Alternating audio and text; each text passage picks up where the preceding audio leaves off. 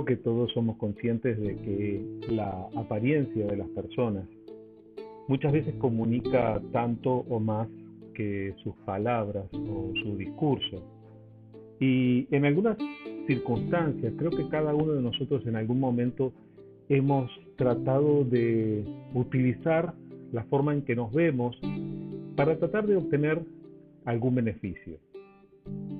Si queremos que alguien nos tenga compasión, si queremos que alguien eh, nos perdone alguna falta o alguna deuda, tratamos de vernos, eh, que se vea en nuestro rostro, que se vea en nuestro aspecto, que, que nos sentimos mal y algunas veces esa apariencia refleja lo que estamos sintiendo y hay otras ocasiones en las que directamente no.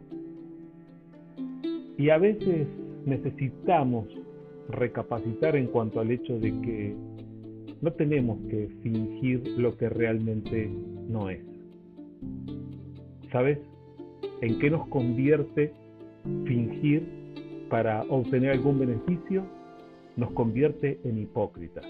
Nos convierte en personas de dos caras. Y te aseguro que esa no es una posición en la que te conviene estar. Yo quiero hoy recordarte estas palabras de Jesús que están escritas en el Sermón del Monte.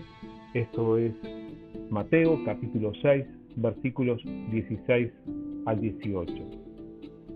Dijo Jesús, cuando ayunen, no pongan cara triste como hacen los hipócritas, que demudan sus rostros para mostrar que están ayunando. Les aseguro que estos ya han obtenido toda su recompensa.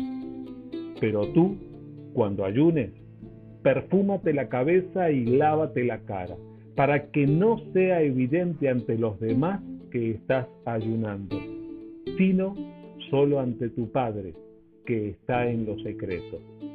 Y tu Padre, que ve lo que se hace en secreto, te recompensará. Aquí el maestro se refiere a una práctica que las personas que buscamos a Dios a veces podemos practicar, podemos llevar a cabo, que es la del ayuno. Uno ayuna cuando quiere tener una búsqueda profunda y directa de Dios. En especial cuando uno se encuentra quebrantado, cuando hay circunstancias que nos agobian y sabemos que tenemos una necesidad muy, muy profunda de Dios. Pero como tantas prácticas espirituales, el ayuno ha sido a veces usado mal. Hay personas que han usado ese tipo de prácticas para causar una buena impresión ante las personas que los ven. A eso se refería Jesús. Había algunos que ayunaban, pero su ayuno no era solamente para buscar a Dios, para ponerse en contacto con Él, sino que están, estaban tratando de mostrar a los demás algo, estaban tratando de llamar la atención de alguna manera. Es interesante que Jesús da una enseñanza parecida eh, acerca del ayuno y acerca de la oración, que son dos prácticas espirituales. Y lo que nos dice es, no hagamos esto para agradar a la gente, no hagamos esto para impresionar a los demás. Cuando hagas algo para Dios, hazlo para Dios y que se entere.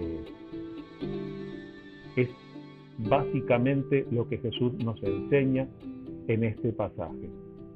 Tú cuando ayunes, cuando tengas una búsqueda profunda y espiritual de Dios, cuando estés quebrantado en tu corazón y quieras llevarle a Dios tu carga, tu problema y tu necesidad, dice Jesús, perfúmate la cabeza y lávate la cara para que no sea evidente ante los demás lo que está pasando.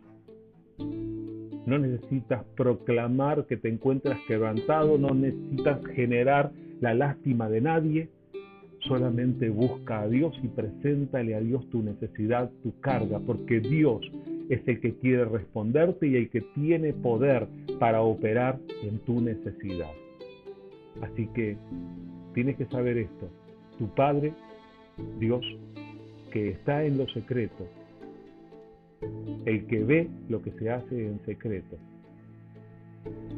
es el que te va a recompensar. Hazlo para Dios. Que Dios te bendiga.